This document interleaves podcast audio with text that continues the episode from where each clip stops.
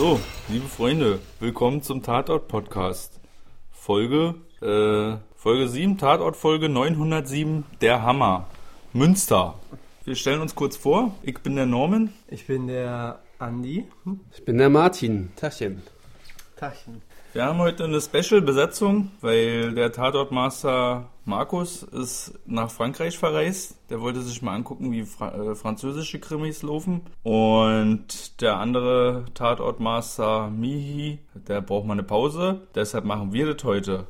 Wir fangen an mit die Frage, wie habt ihr den letzten Tatort gesehen? Martin, wie hast du den letzten Tatort gesehen? Ja, na, ich habe ja erstmal die Nachricht bekommen, dass ich jetzt hier ähm, übernehmen soll. Sonst hätte ich jetzt den Tatort nicht geguckt. Obwohl wir am Samstag, äh, nee, Quatsch, am Sonntag äh, Lust hatten, einen Krimi anzuschauen mit einem Serienmörder. Und dann haben wir aber dann doch lieber irgendwie so einen amerikanischen Blödsinnsfilm gesehen. Das war The Horseman. Und waren dann nicht dann enttäuscht, dass wir den Tatort nicht gesehen haben. Und deswegen fand ich es ganz gut, dass ich den nachholen musste. Und das war am Dienstag. Ja. Auf der ARD-Mediathek. Genau, Mediathek, Stream, bisschen Unterbrechung. Dann äh, musste meine Freundin, war dann müde vom Tatort, da haben, konnten wir es nicht zu Ende gucken und dann haben wir dann das noch am nächsten Tag äh, schnell noch nachgeholt. Stimmt ja gar nicht, dann muss es ja.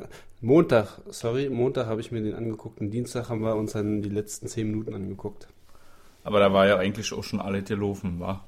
Um das ja, mal soweit. vor, vorwegzunehmen. Ja. Rotti, wie hast du den geguckt? Ich habe den Tatort auch auf den Hinweis hin, dass ich am äh, Mittwoch einen Termin zu einer Tatortbesprechung habe, am Montagabend geguckt, äh, zur etwa selben Zeit, wie der Tatort am Sonntag gelaufen ist. Genau. Ich war leicht betrunken. Na, das kann ja nur geholfen haben. Ähm, ich habe den Tatort gleich am Sonntag geguckt, äh, aber auch zeitversetzt, weil irgendwie war der Stream kacke gewesen am Sonntagabend. Da habe ich erst versucht, auf Satu zu gucken, ging nicht.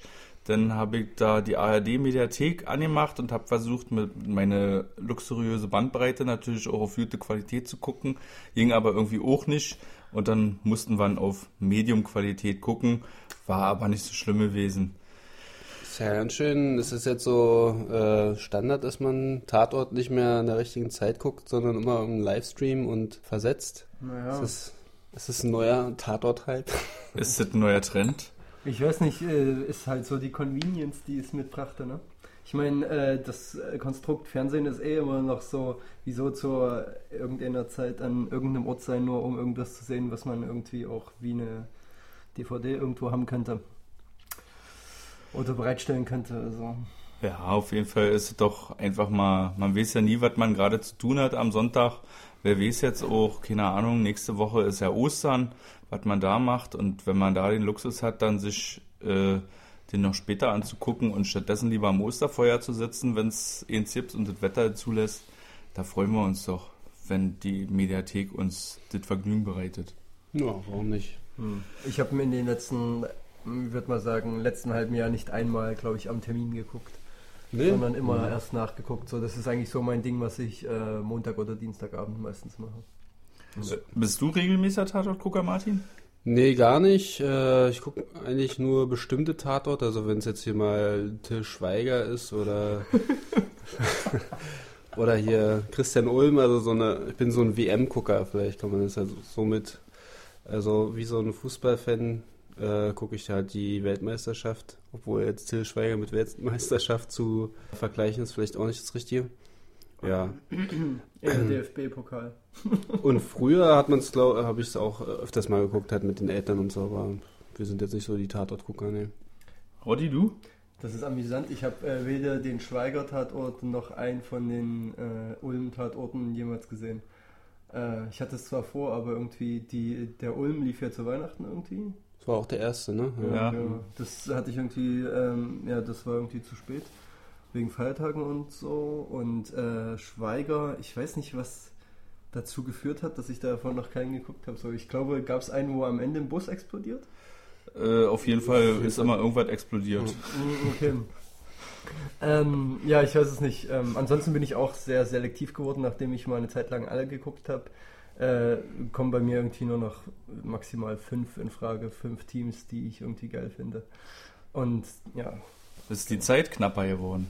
Nee, die Zeit ist nicht knapper geworden, aber ich habe eigentlich, ähm, man hat schon sehr oft das Gefühl gehabt, geil, das waren jetzt wieder 90 Minuten.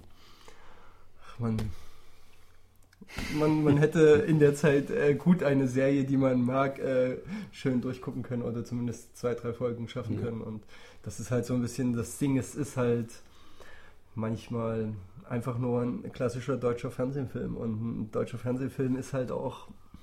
Ich glaube auch, also die Zeit ist nicht knapp geworden, sondern die Konkurrenz ist halt äh, stärker ah, geworden. Ja. Also. Die Auswahl ist einfach größer, sich was Geilere reinzuziehen. Ja. Kann ich auf jeden Fall nachvollziehen. Die Phase hatte ich auch mal, wo ich eine Weile lang, lang ja kein Tatort mehr geguckt habe. Und dann auf einmal kam Bülow mit der Idee, einen Tatort-Podcast zu machen. Und seitdem ist es wieder zu einer festen Institution geworden. Und weil mir das zu schwer fällt, dann noch in der Woche einzuplanen, gucke ich ihn immer lieber gleich am Sonntag. Dann weiß ich, was am Sonntag los ist, muss am Sonntag zu Hause sein. Das ist auch immer eine ganz gute Ausrede, falls man irgendwo ist, wo man eigentlich weg will. Ich muss zum Tatort nach Hause und dann kann man sich ihn angucken. Ja, aber manche Tatorte, ja. Also, hm. Also ich kann das verstehen, wenn man nur noch wegen bestimmten Teams guckt. So. Ja, und das ist ja auch eigentlich das Motto dieses äh, Podcasts, ist ja auch eigentlich zum Tatort gezwungen. Und äh, wie wir sehen, haben wir hier drei äh, Kollegen, sind wir hier drei Kollegen, die äh, diese, sich dieses Motto auch astrein angenommen haben. Wir sind alle keine krassen Tatort-Gucker. Wir haben uns den heute reingezogen für den freshen Tatort-Podcast in Stellvertretung von den kranke Mihi und den abwesenden Bülow und ziehen das jetzt mal durch. Und äh, es hatte sich eingebürgert, dass wir die letzten Male immer ein bisschen erst über den Inhalt gesprochen haben. Vielleicht versuchen wir den mal zu dritt irgendwie so zusammenzustammeln. Mhm. Äh, der Tatort geht los und es gibt eine Leiche. Die liegt direkt auf der Straße. Mhm. Ähm, die wurde scheinbar aus dem Fenster geworfen und Börne kommt dazu als Gerichtsmediziner, der er ist, und stellt außerdem aber auch fest, dass die Leiche vorher, schon bevor sie auf die Straße aufgeschlagen ist, tot gewesen sein muss und dass er außerdem auch noch Verätzungen im Gesicht hat. Zu dem Zeitpunkt ist noch überhaupt nicht klar, wer oder was da eigentlich los ist. Der Tote ist ein Typ, der ist irgendwie so Bauunternehmer und äh, stellt sich heraus, dass er auch an einem Bauunternehmen in Münster beteiligt ist, was sich Waikiki-Oase nennt, was eine Wellness-Oase sein soll, vordergründig, aber hintenrum äh, von Bürgerbewegungen als ähm, Flatrate-Puff bekämpft wird. Die wollen also nicht, dass da in ihrer Gegend in Münster diese äh, Waikiki-Oase gebaut wird. Und dann gibt es auch, glaube ich, relativ schnell den ersten krassen Tatverdächtigen. Das ist der Rote Gunnar der auch gespielt wird von einer Person, die uns schon aus einem anderen Film bekannt ist. Da werden wir gleich nochmal drüber quatschen. Äh, der auch schöne Auftritte hat. Und dann gibt es auch schon die nächste Leiche, die verkörpert wird von Frank Zander. Also das ist da so ein äh, Zuhälter, der mit Nachnamen auch noch Vogeler heißt. Äh, der wird umgebracht von einem ja, Maskierten, der sich so ähnlich wie einem ja, Superheld verkleidet hat mit Strumpfhose und Umhang und, und so, äh, was weiß ich, so komische Protektoren, äh, wird er auch per Ätz, Säure, Säure-Ätz-Schuss aus der Wasserspritzpistole weggeätzt und dann noch mit einem Hammerschlag auf dem Kopf niedergestreckt. Und daher hat dann wahrscheinlich auch der Tatort seinen Titel, der Hammer. Ähm, der, der nennt sich auch der Hammer. Aber das kriegt man ja noch ein bisschen später mit, aber genau. genau. Dieser Superheld nennt sich ja Hammer. Äh, das ist die zweite Leiche. Und diese Leiche wurde auch noch aufgenommen von den Kameras in dem Parkhaus, wo äh, Frank Zander niedergemäht wurde.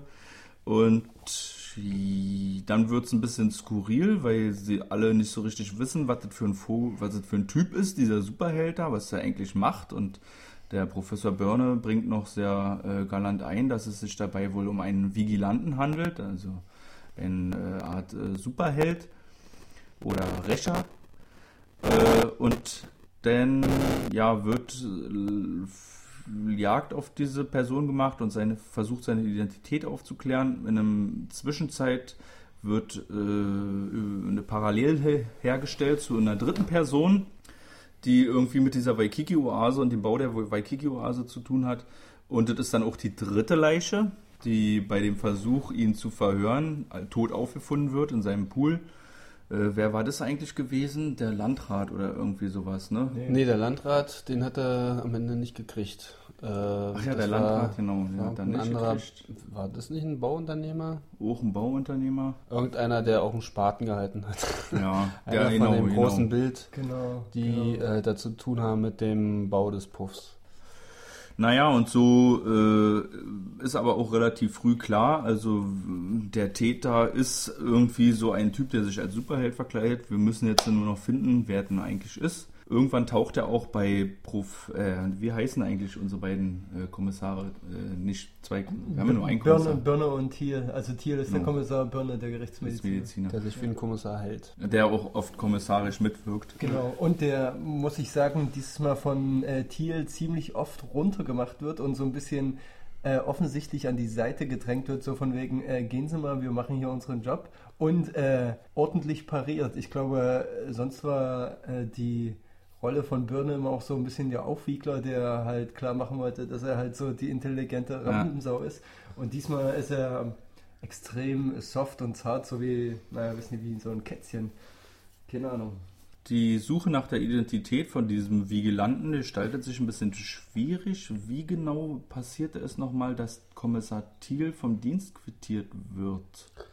Weil er dann den Landrat ähm, als Lockvogel benutzt als hat. Lockvogel benutzt hat, indem er äh, Ach ja, genau. schmieren wollte. Nee, genau, also, nachdem genau, der, der stimmt. Wollte, der wollte ihn anscheißen. Das war das Problem. Nee, andersrum. Er, nachdem er der Vigilant, nachdem dieser Hammer bei ihm zu Hause war und ihm über seine Gründe für genau. seine Taten berichtet hat, hat der Thiel sich gedacht, okay, dann tue ich jetzt so, als ob ich damit in diese Machenschaften einsteige, um die Aufmerksamkeit dieses Hammers auf mich zu lenken. Mhm. Äh, und bei der Gelegenheit geht, gehen die da in so einen Tennisclub, wo der Börne, der Gerichtsmediziner, Mitglied ist und der Hammer taucht auf, auch auf, aber der Also er wollte ihn erpressen, den Landrat, ne? Also ja. so, so tun, als ob er ihn erpresst. Also besser als jetzt ein Comic-Autor jetzt auch nicht erfinden können, die Story. Ja. ja. Der, genau, der äh, Vigilant, der Hammer taucht auf äh, macht sich einen großen Spaß aus der ganzen Sache und haut wieder ab. Und in dem Zusammenhang äh, wird der Thiel dann vom Dienst suspendiert, weil er diesen Landrat damit reingezogen hat und der alle rechtlichen Register zieht, um diese Ermittlungen da irgendwie zu schließen. Genau, und der Landrat, äh, aber man muss auch dazu sagen, dass Thiel ihm wirklich Vorwürfe gemacht hat äh, und dass der Landrat halt so aus guten, aus, also in die Vollen gegangen ist und gesagt hat, okay, den Kleinkommissar, den popeln wir mal um und genau. Hat er alle Register und gezogen. Deswegen taucht zur Übergabe mit dem Hammer ja zum Beispiel auch nicht der Landrat auf, sondern sein Anwalt und genau. der ja. klickert ihn dann so von wegen hier, jetzt gibt es erstmal Anzeige und so. Ja. Genau. Thiel ist suspendiert, äh, kommt der Lösung aber trotzdem immer näher, weil er ist ja nun auch schon, hat ja auch persönliche Bekanntschaften schon gemacht mit diesem Hammer. Ähm, über irgendeinen Zusammenhang. Naja, aber wie er jetzt drauf kommt, ist dann schon wieder äh, ganz plötzlich, indem er dann, ach ja, ähm, Comic, ah, Kinder, ah, es muss ein Familienvater sein, ah, es muss irgendwie ein Haus neben dem Puff sein. Also das kam dann auf einmal ganz genau, plötzlich genau, aus, weil, Albe, weil Alberich ihm äh, die Comichefte besorgt und ja. er anfängt die Comics zu lesen und genau. in dem Zusammenhang taucht ja auch der Typ zum ersten Mal auf bei ihm. Ja. Genau. Und äh, die und Nadeshda, die irgendwie vorgeschickt wird von Thiel, die checkt das ja erst nicht in dem Haus. Die durchsuchen zwar das richtige Haus beim richtigen Typen, aber ja. die denken, es ist halt ein totaler Schluffi, der halt so ein bisschen da rumhängt. Ja, genau. Vor allem, weil sie ja auch nichts finden. Ne? Genau, genau. Also er hat dann ähm, mehrere Profile dann durch, durchgesucht von äh, Leuten, die dazu passen könnten, die Familienväter sind und ähm, das kannst du vielleicht ein bisschen rütteln. Ähm, Stell mal kurz das Mikro ein bisschen hoch. Ja, gerade ein bisschen runtergerutscht. Wir haben ja diesmal hier ein professionelles Mikro. Die letzten sechs Folgen waren ja alle mit einem starken Brummen belastet. Wenn wir Glück haben, schaffen wir die noch so zu bearbeiten, dass sie sich gut anhören. Das sagt das mal das Bundesumweltministerium, wenn es mit einem starken Brummen belastet war. Und diesmal haben wir gleich 1A Soundqualität. Das Mikro ist so schwer aus Gold, dass es äh, immer ein bisschen nach unten gleitet. Okay, na jedenfalls ähm, kriegt er da so eine dicke Akte mit mehreren Profilbildern von Leuten, die da irgendwo in der Nähe wohnen und vielleicht schon mal ähm, ja, irgendwas äh, falsch geparkt sind oder so. Und dann packt er da ähm, so eine Papiermaske drauf und dann, ach, das ist er. Und deswegen, aus diesem Grund wird ähm, der durchsucht. Ja. Jo, aber die Polizisten finden nichts. Ja. Und Thiel, obwohl er suspendiert ist, geht trotzdem dahin und will mit dem Typen da sprechen. Und in dem Moment äh, entlarvt er den, weil der so auf eine ganz charakteristische Art und Weise hustet. Und außerdem noch zu beobachten ist, wie die Katze von diesem Typen in ein Nachbarhaus verschwindet, was leer steht, in den Keller und dann, glaube ich, auch der Thiel einen Blick reinwirft und dann sieht, dass da die ganzen Details, Zeitungsausschnitte und Fotos von ihm und dem Fall zugehörige, was weiß ich, Details angesammelt werden und an, angepinnt werden.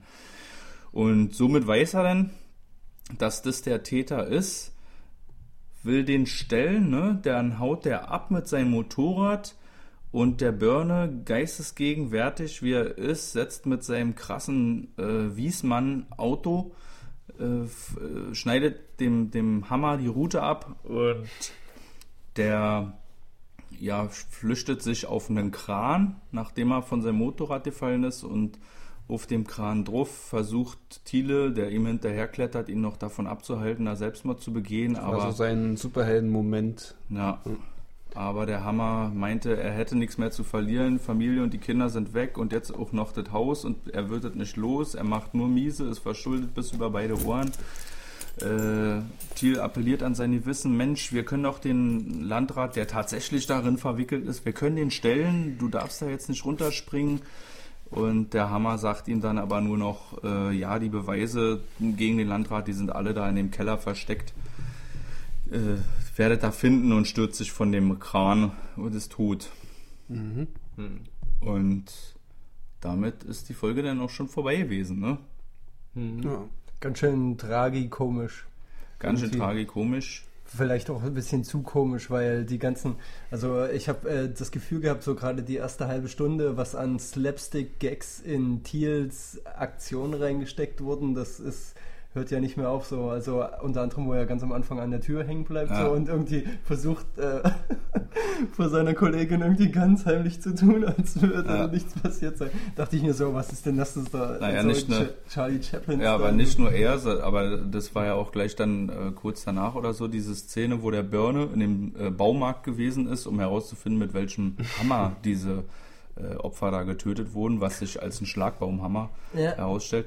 Äh, geht da an diese Auswahl von Hämmern und das ganze Ding kracht zusammen und alle Hämmer fallen da runter. Ja. Also es und war schon Slapstick vom Feinsten. Ja, und, und, und, vor allem wie der Azubi halt so irgendwann, also man wusste ja, dass der Azubi irgendwann mal äh, komisch äh, gucken würde, wenn er immer wieder sagt, naja, was bräuchte ich denn, wenn ich einen menschlichen Schädel einschlagen hätte? Also, hey, kannst dich ja mal in den deutschen Baumarkt reinstellen und fragen, hey, habt ihr irgendwas, womit man hier schön einen menschlichen Schädel einschlagen kann? Ja. Aber nur menschliche. Ja. Ja, aber trotzdem auch die Szene, wo der Thiel diese Tür eintritt und dann aber, also ganz auf männlich machen will und dann aber mit seinem mit seiner Hose eine Türklinke hängen bleibt. Und äh, vor das seiner. Gut, ja. ja. der war sehr witzig gewesen. Die hätte es ja überhaupt nicht gebraucht, diese Szene, aber das haben sie halt trotzdem gemacht. Und sonst ja. hat man ja beim Tatort, naja, irgendeinen Spruch, dass sich halt die zwei Kommissaren irgendwas zureden, was ja auch nicht äh, unbedingt sein muss und auch keine Tiefe hat. Und dann ist es halt so äh, subjektiv lustig, aber das war einfach so, ja, Gürtel da hängen geblieben, äh, äh, äh, äh, kurz mal behindert geguckt und dann ging es weiter. Das war, ja. nicht ganz nett.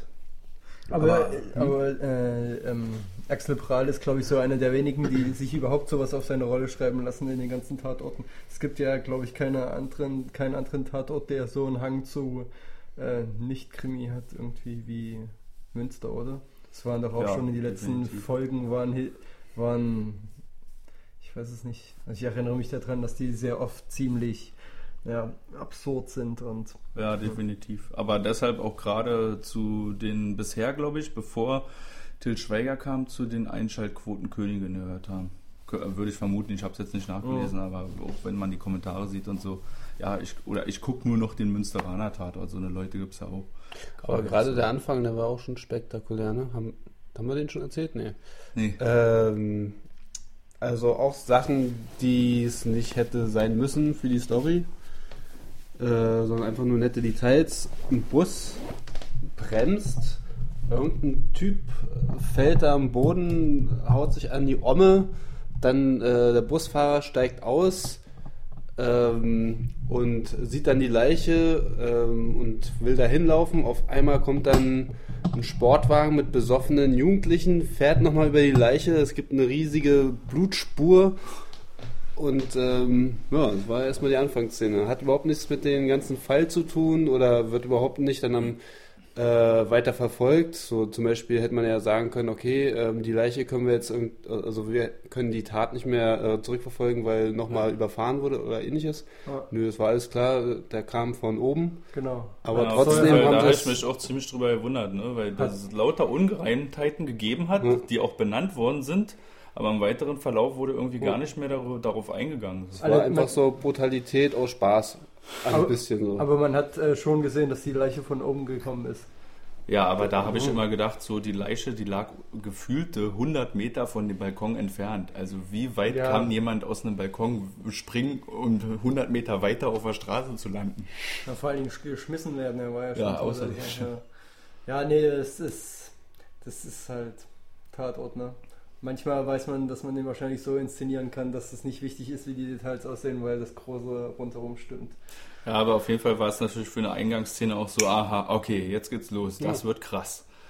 Und äh, ja, ist ja auch Aber finde ich jetzt auch, ja, finde ich ja auch nicht unbedingt negativ, dass halt Sachen passieren, die äh, nicht unbedingt zur Story gehören. Also ich denke mal, früher ein Tatort, äh, ich kenne mich jetzt ja nicht so gut aus, aber war es dann schon, dass jedes Detail dann irgendwie, ah, okay, er hat jetzt die Lederhandtasche äh, mitgenommen. Naja, das wird dann irgendwann im späteren Verlauf eine Rolle spielen. Und ähm, ich finde es ja gerade gut, wenn Sachen einfach so passieren, ja. zum Beispiel mit dem Gürtel oder ähm, jetzt, dass er nochmal überfahren wird und das eben nichts äh, mit der Story zu tun hat, wie halt ja, auch im richtigen Leben. Ja. Ja. Oder vielleicht im Nachhinein noch äh, die Möglichkeit liefert für ein Detail, was man dann in der Story wiederfindet oder so. Mhm. Äh, was ich gerne erwähnen möchte, was ich nachgelesen habe, das ist der 25. Tatort von äh, Kommissar Thiel und Professor Börne. Das heißt Silberne Hochzeit, glaube ich, oder? Nach 25 Jahren. Ich weiß nicht, ob das jährlich äh, statt äh, ist jedes Jahr nur einer. Sind die, äh, ja, aber ich glaube. Der Abstand ist nicht ganz klar. Das heißt doch irgendwie, es werden pro Jahr bloß vier Tatorte gedreht, oder? Kann das sein? Obwohl, nee, das, nee, das haut nicht hin, das müssen auf jeden Fall mehr sein. Aber, Aber jedenfalls 25 äh, gilt als Silber, zumindest wenn man verheiratet ist, als silberne Hochzeit. Äh, das war die 25. Folge von den beiden zusammen. Ich hatte da auch irgendwo ein Foto gesehen, dass es da noch eine kleine Party für gab oder so. Vielleicht wisst ihr, liebe Zuhörer, da mehr. Äh, was, äh, äh was mir noch äh, eingefallen ist, hat, was ich kurz schon bei der Zusammenfassung erwähnt habe. Es hat der, dieser rote Gunnar, Gunnar Roth, der da mitgespielt hat, ist er, den kennen wir als Schauspieler aus einem Film, der in Berlin spielt, wo Paul Kalkbrenner mitspielt. Und mhm. dessen Drogenkumpel Erbse. Das war der rote Gunnar gewesen, der auch einen sehr schönen Auftritt da hatte in dem Verhörraum von bei der Polizei äh, in, mit seinem Anwalt und äh, dass er dann kurz an die Ver Verhörscheibe, wo man ja im Verhörraum selber nicht sehen kann, wer dahinter ist, dann ganz plötzlich davor tritt und so Buh! macht und die Leute, die hinter der Verhörscheibe sitzen da und eigentlich beobachten, sich total erschrecken. Ja. Das war ein sehr köstlicher Moment gewesen, auf jeden Fall. Das ist, äh, ich finde es sehr amüsant, wie so ein bisschen klassische linke Klischees in dem Film ausgebadet werden. Oh, es geht ja. ja auch noch um diese um diese ganze Aktivistengruppe, die sich halt gegen äh, den Puff äh, in Münster irgendwie, gegen den Großbordell in Münster wendet und die alle irgendwie so hippiesk ankommen, als würden sie gegen irgendwie äh, Atomwaffen protestieren oder so. Es hat halt irgendwas von so einem, von so einer Wendland-Demo. Ja, und, und dann auch, die, auch der Slogan, ne? unser Land bleibt Ackerland, genau, wir wollen keinen Flatrate-Puff, unser Land bleibt Ackerland. Genau, und äh, äh, das sind halt so alles diese witzigen Sachen. Und der Anwalt von dem Roten Gunnar ist natürlich auch langhaarig und hat halt so eine ähm, äh, Peter, nee, wie heißt der? Langhans? Jesus Latschen? Nee, Achso. nee, so, so Rainer Langhans äh, Brille Ach, auf. So eine, so eine Nickelbrille. Genau. und grinst halt sich schön auch die ganze Zeit einen ab, so wie man sich halt so einen abgekochten äh, linken Anwalt äh, vorstellt, der irgendwie in, in den Verhörraum geht und nach zehn Minuten seinen Mandanten mit heimnimmt, weil die Polizei halt keine Beweise hat und genau. Aber auch der, der Hammer ist ja auch kein unbekannter Schauspieler. Ähm, Ach ja. Der, wie heißt der? Wie heißt er nochmal, genau? Ich auf jeden Fall, auf, äh, auf, jeden Fall ein Standardbösewicht, würde ich fast sagen, in Tatorten. Also ich habe echt nee Bösewicht nicht. Na, ich habe ihn aber schon Milan in sehr ja Milan Peschel. Ach, Milan Peschel ist ja, ja. das ist Milan Peschel. Ah, schon okay. als er da ähm, da reinkam zum Kommissar im Haus und seine Maske auf hatte und auch seine Stimme und die Augen, dachte ich auch, den kennst du. Also schon da hat er sich eigentlich schon verraten als Schauspieler jedenfalls. Ja, und dann später hat man ja entdeckt, aber der hat überhaupt keine Rolle vorher gespielt in den äh, Tatort, ne? Das war, äh, also vorher in der Geschichte, ähm, der ist ja erst dann später aufgetaucht. Genau, der war einfach immer ja. so der eigenständige Typ. Der hat nicht mal bei den äh, Anti, äh, Anti-Puff Aktivisten äh, irgendwie mitgemacht. War, so. genau. Also man hätte ihn jetzt nicht erraten können, ja. so in der Art. Und der Milan Pechel, ja, kenne jetzt hier, was hat er für Filme gemacht? Also zum Beispiel Der Schlussmacher mit Matthias Schweighöfer, aber ah, es bestimmt noch ein ja. paar bessere Filme von ihm. Aber ist äh, auch ein ordentlicher Charakterdarsteller. Ja. Hm. Äh, was wollte ich noch erwähnen? Ähm, also ich kann ja noch was sagen. Ja, also genau. mich hat äh, diese ganze Superhelden, äh, diese Vigilanten-Geschichte hat mich stark an einen Film mit Woody Harrelson erinnert. Äh, äh, Defender heißt der, glaube ich. Und äh, da geht es halt auch darum, dass Woody Harrelson ein so eigenbrötlerischer, eigenbrötlerischer Typ ist, der halt auch sich einbildet, dass er Superheldenkräfte hat und mit einer entsprechenden Maskierung äh, durch die Gegend zieht und tatsächlich anfängt halt äh, Schurken umzuhauen, aber das eher durch Dilettantismus als durch äh, gewolltes Kämpfen oder so und äh, genau sich in seiner Gegend halt auch äh, so ja, zu sowas wie einem Superhelden hoch äh, arbeitet. Genau, die Geschichte geht aber wesentlich tragischer, obwohl, ne, die geht genauso tragisch aus. Ich glaube, am Ende stirbt auch der Held. Es ja. gibt ja eigentlich jetzt viele so eine Filme, ne? Also Badass angefangen bis, äh, keine Ahnung. Also es gibt ja einige ähm, Comicfilme, die jetzt nicht halt so, so Spider-Man-mäßig sind, sondern ähm, das halt so auf die Realität aufmünzen. Und es gibt halt auch äh, Doku-Filme über richtige Real-Superhelden. Äh, also sowas gibt es ja wirklich äh, in den Staaten. Also in Phoenix gibt es einen oder in Orlando. Da ähm, gibt es ja wirklich Leute, die halt maskiert rumrennen. Ähm, wenn sie ganz harmlos sind, dann gehen sie halt nur zu ähm, ja, Obdachlosen und geben denen was zu essen oder die äh, gehen dann halt richtig auf Jagd auf äh, Dealer und möbeln, vermöbeln da auch ordentlich rum. Also. Jo, und, und wir haben uns, der Martin hat sich das nicht nur ausgedacht, das könnt ihr auch alle nachlesen auf auf äh, realsuperhero.com ähm. realsuperheroes.com Nee, Quatsch reallifesuperheroes.com. Ja, da könnt ihr das nochmal nachlesen. Da gibt es zum Beispiel den Master Legend, der hat einen, äh, so wie es aussieht, einen Bundeswehrhelm an, an und äh, ist etwas pausbäckig unterwegs, hat immer ein Bier in der Hand und wird da aber gefeiert als äh, halt lebende Legende.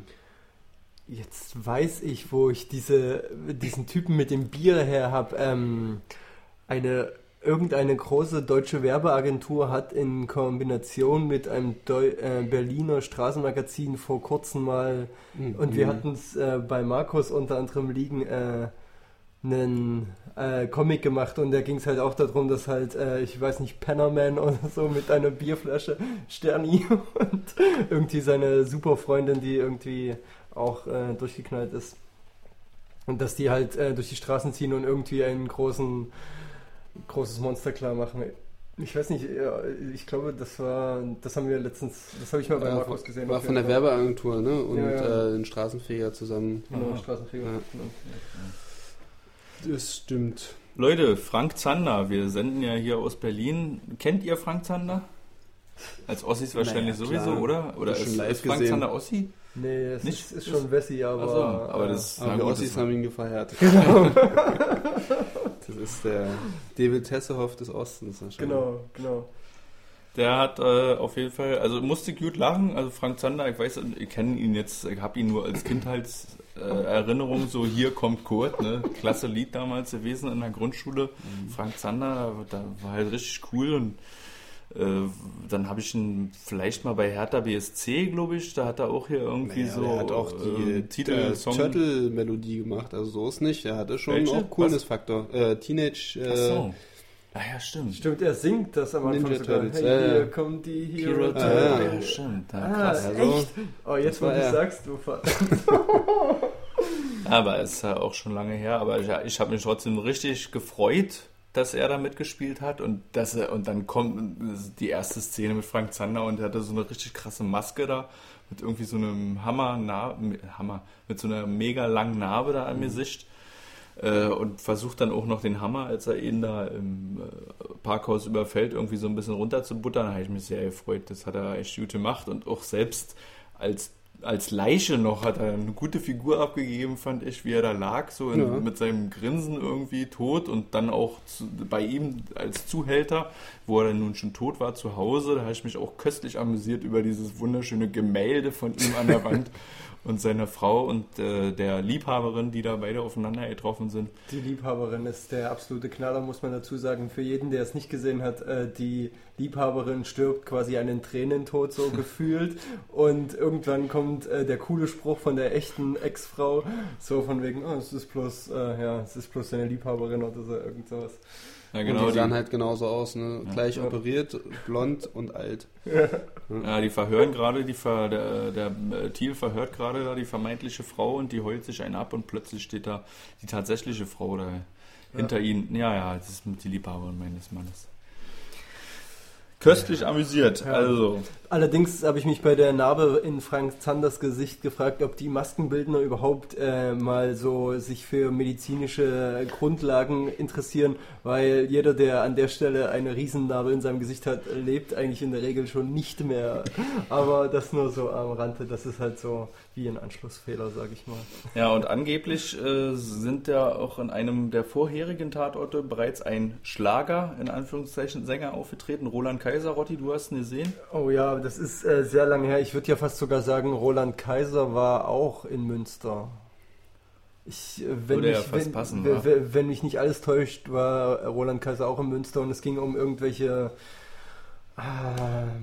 ich glaube, es gab äh, ziemlich viele Frauen, die hinter ihm her waren und irgendwie wurden auch Menschen ermordet. Also so ein ganz klassischer Tatort. Ja, ich glaube, es war sogar Münster. Da könnte man sich dann auch fragen, wer wird der nächste Schlagerstar? Vielleicht wird es ja Helene Fischer, die tot im Bach liegt. Ähm, was können wir noch sagen? Hat jemand ein bisschen auf Twitter nachgeguckt, was da geschrieben wurde? Also ich weiß nur, dass äh, allen Politikern, die ich denen ich folge, ähm, dass die alle am Sonntagabend ähm, Tatort schauen. Und dann ähm, auch dazu twittern? Natürlich, und natürlich auch dazu twittern. Äh, ich glaube, ich hatte irgendwas von, also Dorothea Bär, Dorothea Bär von der CSU ist die, glaube ich, äh, die hat sich darüber beschwert, dass die, ähm, dass die äh, Aktivistengruppe sowas wie von 80ern aussah und dass die, was äh, irgendwie, was hat sie geschrieben? Ähm, äh, die, genau, nee, die 80er haben angerufen, sie wollen ihre Bürgerinitiative wieder haben. Genau. Und alle Obwohl es auch nochmal lustig war, dass die gegen ähm, Flatrate Puff äh, demonstriert haben und dann am Ende Freie äh, Liebe. Freie Liebe, das sah ja auch schon ganz schön puffmäßig aus, was sie da fabriziert haben. Stimmt, stimmt. Massage. Gen genau, genau. Die, die ganze, das ganze Hackmack, was äh, Thiels Vater irgendwie so, der ja irgendwie der verschriene Kiffer in der ganzen ja. Serie ist und was ja auch immer wieder zu einigen Trouble mit seinem Sohn führt. Ähm, genau, der war da mit anderen Jüngern zusammen und es wurde eine ordentliche äh, Massage irgendwie mit zwei oder drei Frauen gemacht und ja, irgendwie hatte das alles sowas von einem, ähm, wie nennt man denn diese? Kommune. Ja, genau, so Kommunen-Style. Ja. Irgendwie, was da praktiziert wurde oder was immer das darstellen sollte. Ähm, ich bin noch nicht so weit. Äh, was auf jeden Fall, was ich persönlich ein bisschen schade fand, war dann zum Ende hin, dass doch relativ früh äh, klar war, wer der Täter war und dass es sich dann gen Ende hin so ein bisschen gefühlt in die Länge gezogen hat, obwohl ja eigentlich auch äh, noch schöne Momente dabei waren. Also ich, äh, alleine so die Verfolgungsjagd oder das Klettern da auf den Kran so, aber irgendwie bei den bisherigen, auch Münsteraner Tatorten war es ja schon auch immer so der Professor Birne mit seinem Fachwissen, der hat da irgendwie ganz spezielle Sachen dann noch rausgefunden und so und den Fall zusammengesetzt und bis zum Ende war es dann auch noch spannend gewesen. Diesmal hat man ja auch schon relativ früh gewusst, so, äh, der Täter ist irgendwie ein Verrückter, der da als äh, Superheld rumläuft. Äh, alle möglichen Verdächtigen, die da ins Bild gerückt waren, konnten es irgendwie nicht sein, wegen was weiß ich, wegen der Statur, wegen der Stimme oder wie auch immer. Und eigentlich hat man ja nur den Typen da gesucht, der war dann irgendwie gefunden. Ja, halt mir Aber ist es jetzt öfters so, dass, äh, dass man gar nicht dann erraten kann, wer jetzt der Täter war? Oder war das jetzt so was Spezielles? Ist eigentlich Usus, oder? Dass oft bis zum letzten Moment damit aufgespart wird, wie der Fall nun eigentlich aussieht. Die Frage ist ja, gibt es immer sowas wie ein äh, Testscreening? Wäre ja gut zu wissen, oder ob das wird das so ARD intern, je nachdem welcher Sender den so, Tatort macht, dass sie ihre halbe Belegschaft reinsetzen und hinterher schön Bögen ausfüllen lassen. Wobei, ich weiß nicht, äh, ja, ist ja wahrscheinlich. Ich meine, bei, bei dem Tatort äh, konnte man es ja einfach nicht wissen, weil man vorher diesen Täter äh, nicht gesehen hat, außer mit einer Maske. Ähm, man hat den ja erst dann später. Ja, aber man hat seine Stimme gehört und sein Husten. Ja, aber, aber es gab ja den Charakter, der, so, ja. der wurde ja vorher nicht gezeigt. Ja, ja, da wurde er erst dann gezeigt, wo es dann schon klar war, wer er ist. Und ähm, ja, da ist die halt die Frage, ob das äh, sonst auch bei einem Tatort schon mal so passieren kann oder ob man eigentlich immer erraten hätte können, auch wenn es super schwierig ist. Hm, äh, also äh, äh ich vermute schon, dass es so eine Fälle gibt, wo man vorher schon weiß, wer der Täter gewesen ist aber es irgendwie noch nachgewiesen werden muss, zum Beispiel über irgendwelche, was weiß ich, äh, ermittlungstechnischen Raffinessen, was jetzt wirklich zur Anklage führt. Das hat man ja auch oft in Krimisendungen, ah, mhm. wir haben hier den Täter, wir wissen, dass er es ist, aber wir müssen ihn gehen lassen, weil wir einfach nicht beweisen können, wie es passiert ist. Mhm. Und ja, diesmal war ja eigentlich alles klar gewesen. Das ein bisschen, war dann ein bisschen schade.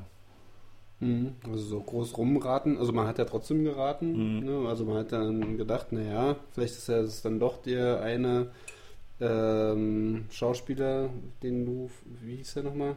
Milan Peschel? Nee, nee, nee der, der, rote. Ach, der, rote Gunnar. Der, der rote Gunnar, ja. Vielleicht ist das dann doch der rote ja. Gunnar. So hat man vielleicht dann auch noch ein bisschen mitgeraten, aber ja, dann war es dann irgendwie klar, ja, okay, also, den, den kennt man ja noch gar nicht. Das war ja auch beim, äh, beim Vorspann schon, ich habe halt gelesen, da Milan Peschel spielt mit und habe auch den ganzen Tatort aufmerksam geguckt. Okay, also Milan Peschel hat ja doch auch eine sehr charakteristische Stimme. Ja, genau, da hat man dann. Äh, charakteristischen Körperhaltung so. Okay, also. Dann ist es Milan Pechel. Ja, und wenn er bis, bis zu dem Zeitpunkt noch nicht als Schauspieler aufgetreten ist, na, dann ist der Typ da auf jeden Fall Milan Peschel, dann kennen wir den Schauspieler und er wird da früher oder später eingeführt und dann ist er dann auch. Mhm. Und so war der auch gewesen. Ja, und ansonsten war die Story schon ähm, auch sehr comichaft, muss man sagen. Aber vielleicht liegt es auch an dem Team, aber ja. es war schon so, das mit dem Kran so superheldenmäßig dann überhaupt, wie er jetzt ähm, zu dem Typen kam, war ja schon so ein bisschen abstrus alles.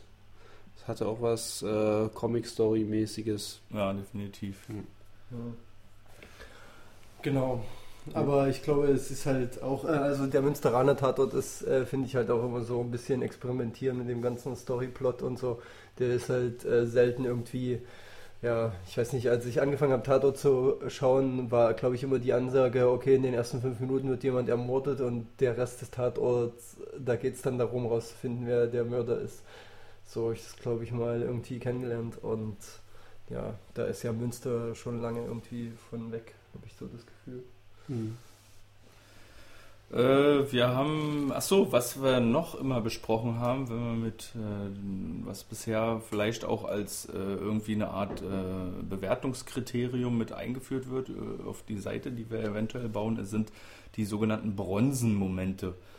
Die äh, laut Bülow und Michi, ich verstehe es selber auch noch nicht, nicht so genau, immer so diese Rachemomente sind, wo man sich dann freut, okay, jetzt wird irgendwie der Gerechtigkeit äh, zugute getan oder irgendwie jetzt ist Rache-Moment oder gab es sowas in diesem Tatort? Könnte man ja, der Superheld an der Superheld sich ist ja der, der Rache, ja. der Rache, der Rache Anti-Held sozusagen. Ja. Aber so krasse, also ja, kann, könnte man eigentlich, kann man eigentlich mit diesem Superheld mitfühlen, was der da gemacht hat? Naja, als er die Säurepistole rausgeholt hat, äh, muss man schon ganz schön abgewieft sein, um ja. den dann zu feiern. Aber ähm, an sich diese Idee, äh, ein Superhelden-Cape sich anzuziehen und dann äh, gegen äh, Politiker oder sonst äh, welche Bösewichter in dieser Welt äh, anzutreten, ich glaube, da kann sich schon der ein oder andere mit äh, identifizieren. Ja, sehr wahrscheinlich, stimmt. Ja, das Ding ist, der Tatort hat halt selten so ein viele Stories, Plot, dass man irgendwie gleichzeitig beleuchtet bekommt, den Gangster und die Kriminalermittler, sondern es ist halt immer aus der Sicht der Polizei und deswegen ist da so ein bisschen Mitfühlen. Naja, Gott, die Säurenummer ist halt nun nicht nicht so, sagen wir mal schön geil und äh, Leute mit einem Hammer umhauen. Also Milan Peschel hat halt äh, selber ziemlich hart als äh, Mörder aufgefahren, obwohl er eigentlich einen ziemlich soften Typen gespielt hat. So. Also ist irgendwie so, und irgendwie hatte ich da so ein bisschen meine Probleme, dass irgendwie, also für mich war das eher so ein, da war so eine kleine, so eine kleine Lücke zwischen, äh, mhm. äh, was er darstellt und was er wirklich macht. So. Mhm. Und mhm. Also dass auch so ein bisschen so mit Strumpfhose rumläuft. Genau, ne? weißt du, also der, der einzige selbstironische Moment war ja, als er irgendwie, ich glaube, zu irgendjemandem zu Thiel hat zu er gesagt. dritten Opfer oder genau, was? Genau, sehe ich aus wie ein genau, Idiot, genau, genau, sehe ich aus wie ein Idiot mit Strumpfhose. Und als er dann ja gesagt hat, hat man gesagt, na okay. Der ja. Lügendetektor hat ja gesagt, hat auch den. Genau. Und äh, so generell fand ich aber ihn es war, gab ja auch diese eine Szene, wo äh, Frank Zander dann auf ihn zu und dann ist er so noch so weggehuscht, hat ja. er erstmal Angst vor dem ja. und dann hat er halt schnell seine äh, Säurewaffe äh, gegriffen und dann wurde er halt brutal, ne, mit dem, dann hat er dann immer raufgespritzt auf sein Gesicht und hat ihn verätzt und dann nochmal mit dem Hammer drauf, also ähm, das war halt auch dieser Kontrast von diesen Husten und Weghuschen und äh, ängstlich und schwach zu gut, halt komplett brutal. Ja, aber dazu, dafür könnte ja auch dieses Superheldentum bzw. die Verkleidung stehen. Ne? Also jetzt äh, als normaler, was weiß ich, geschiedener Familienvater mit 100.000 Euro Schulden traue ich mich irgendwie nicht, das Maul aufzumachen, aber dann ziehe ich mir ein Cape über und gehe los mit Säure mhm. und äh, verätze irgendwie die Leute, die ich für mein äh, ja, für meine Probleme verantwortlich Aber trotzdem kann einen noch ein großer, fetter Zuhälter äh, einen Schrecken einjagen, indem er einfach nur so ein bisschen Buh macht. Buh, Buh macht weißt du? und, und das ist halt so, ja, ich, ich, weiß es nicht. Aber das passt ja dann zu diesem, auch zu dem äh, Hammer, zu dem Superheld aus dem Comic, ne? Oder Hunter, zu dem Superhelden-Comic, ja. was da eine Rolle gespielt, der ja auch Familienvater gewesen sein soll. Ne? Ja. Ähm, äh, ich hätte, äh, ich, ich weiß nicht, das mit der Säure ist halt so äh, arg eklig und äh, wenn jemand wirklich fiese Wut hat oder so, dann haut er doch mit dem Hammer nur, nicht nur einmal zu. Das sind halt so Sachen. Ja. Aber okay, sich jetzt noch approbate Todesarten für die echten Bösewichte ausdenken. Aber er war ja auch nicht unintelligent, ne? Also er hat ja schon mit Schachzügen gearbeitet. Also er wollte ja, hier den ähm, Stadtrat, ja. den wollte er erstmal ähm, ja, von, dass er halt nicht mehr Stadtrat ist, ähm, entlarven, so dass er halt keine Security mehr hat und dann erst den umbringen. Also so war jedenfalls die Theorie von dem äh, Ziel. Ja. Ähm, hat er natürlich nicht ganz geschafft, aber überhaupt erstmal so um die Ecke denken und, und auch mit dem Lügendetektor und so. Mhm. Er war jetzt also jetzt nicht so einer, der dann sofort los, äh, Rachefeldzug und äh, ich muss einen äh, brutal niederknüppeln, sondern er hat halt schon überlegt. Und die Säurewaffe war halt wahrscheinlich das, was, was er jetzt machen kann mit seinen Mitteln äh, und mit seiner schwachen Art, um die Leute niederzustrecken. Und es war halt auch so ein Superhelden-Gimmick an sich. Ne? Also mhm. muss man erstmal drauf kommen. Ja. Säure mit der Spritzpistole. Ja, insofern sind die Bronzenmomente dann vielleicht eher da auf Seiten des äh, Superhelden zu suchen. Unsere Kommissare und der Professor hatten sie eher weniger, ja. obwohl man sich ja auch schon gefreut hat auf jeden Fall. Das ist aber wahrscheinlich kein Bronzenmoment, dass dann der Thiele auch wieder geläutert war am Ende, ne, dass er, nachdem er suspendiert äh, war, dann auch den Täter gestellt hat und äh, die, was weiß ich, wie, wie heißt sie da, die, die, die Chefin da mit der rauen Stimme dann auch wieder gute die Staatsanwältin. Arbeit. Genau, die Staatsanwältin. Ja. Gute ah. Arbeit. Ja, wobei ich äh, ein bisschen überrascht war, wie routiniert mittlerweile die äh, Kommissare entlassen werden. Und also ich meine, früher hätte man den Fokus so ein bisschen drauf gehabt, von wegen, oh mein Gott, er ist entlassen worden, was machen wir denn jetzt? Und ich kann doch jetzt nicht weiterarbeiten, aber ich muss den Fall lösen. Aber für Thiel ist es ganz normal, dass er einfach mal seine Bierkurven geht.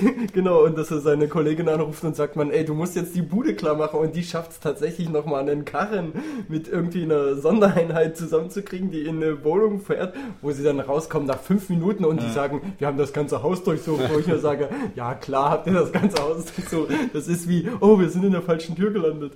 Und ja, genau, und dann durchsuchen sie das und ähm, ja, ist alles irgendwie so, ja, weiß ich nicht, das ist so total normal, okay, er wird so erst zwar seinen Job los, aber im Übrigen macht er trotzdem noch irgendwie alles hinter dem, ähm, ja, hinter dem Ja, na, so eine Logikmomente müssen dann wahrscheinlich auf Kosten der Slapstick und so mhm. dann ja, auch zurücktreten. Wahrscheinlich, wahrscheinlich, ja. Ja, weil man es halt auch äh, zu oft gesehen hat und jetzt darauf noch ähm, so Einfluss zu nehmen, ähm, da ja so lange drauf rumzureiten, naja, das kennt man ja. Genau, genau, so einen Konflikt nochmal auszuweiten, darum mhm. geht es wahrscheinlich an der Stelle nicht so. Ja. Leute, ich sehe, wir kommen langsam zum Ende. Wir können ja jeder nochmal eine abschließende Wertung vornehmen, äh, wie er den. Wie, wie lange haben wir? Ist wie, wie lange haben wir? Will er nicht sagen? Eine Stunde. Ach, okay.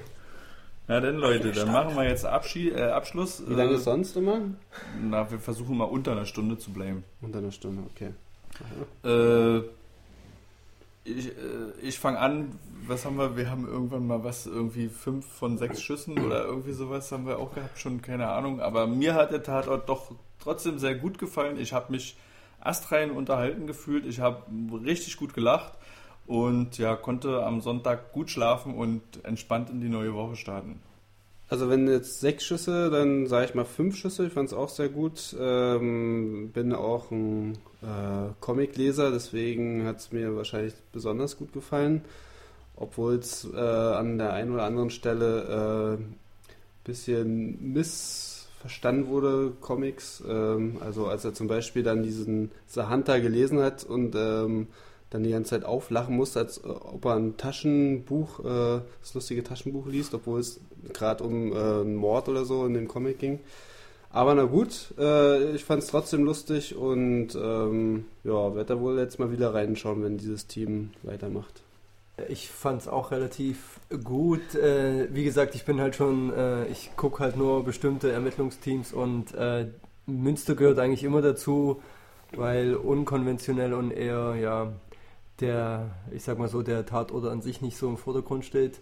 Äh, ich bin auch dafür, dass die ARD mal endlich einen riesen Spin-off vom Münsteraner Tatort macht und äh, Thiel und Birner halt irgendwie zumindest in monatlicher Mission irgendwie losschickt und ja, äh, da kann man nichts falsch machen, wenn man die einschaltet, sagen wir es mal so.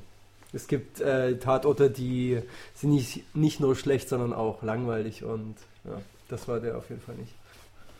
Gut, Freunde, das war gewesen. Wir verabschieden uns. Bis zum nächsten Mal. Tschüssi. Ciao.